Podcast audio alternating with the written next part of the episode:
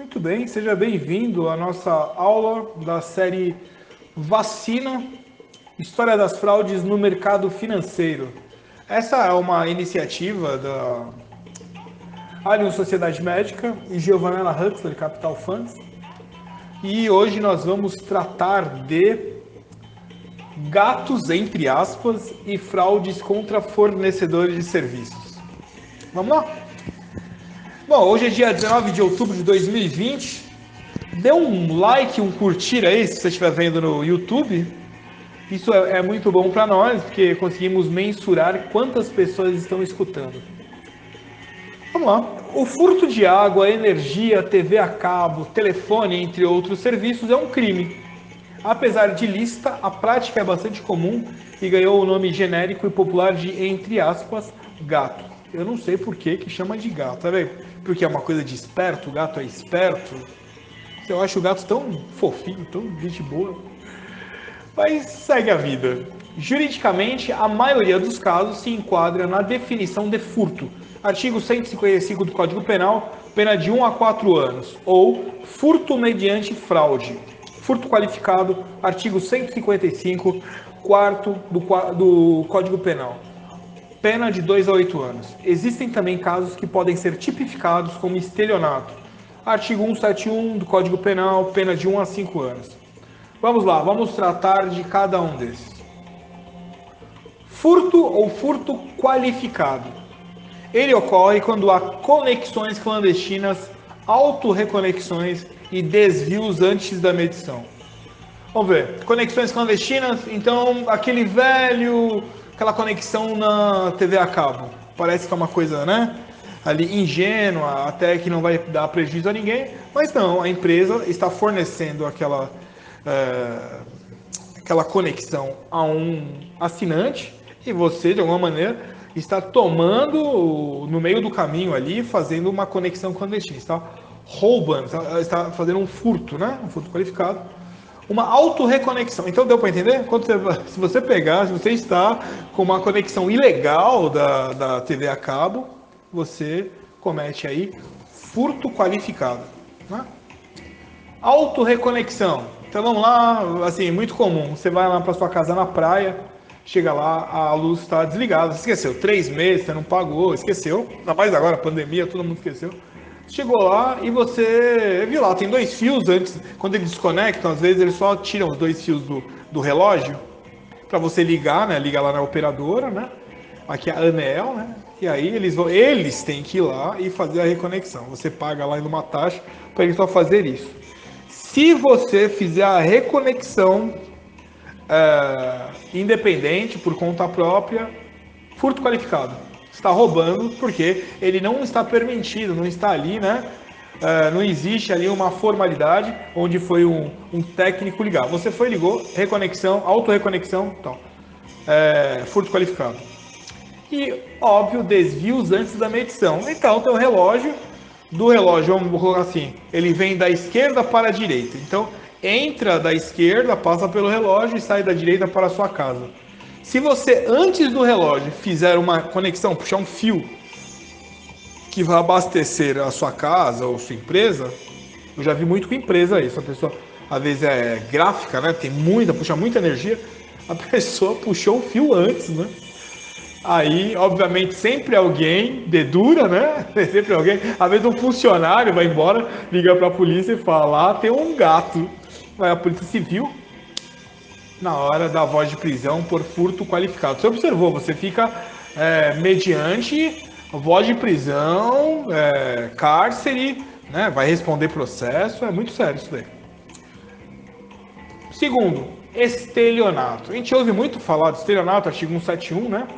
No nosso caso aqui, que estamos falando é, fraudes contra fornecedores de serviços, então ele é caracterizado pela manipulação dos equipamentos de medição ou fornecimento alterando o valor correto de sua precisão para valores inferiores aos reais, ou modificando em próprio benefício o, funciona o funcionamento estabelecido pela empresa fornecedora do serviço.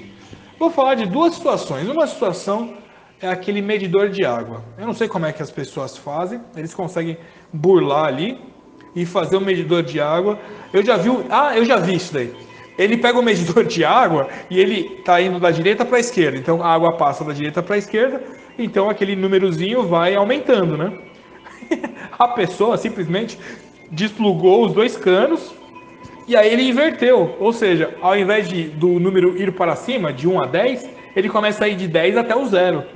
Então é como se ele estivesse gastando menos, porque ele inverteu. Aí chega próximo né, da data de pagamento, vai uma semana antes, ele coloca de novo. Quer dizer, vai ter data, o que geralmente dá o problema é que às vezes vai, no mês 1 deu 10 de consumo, no mês 2 deu 8.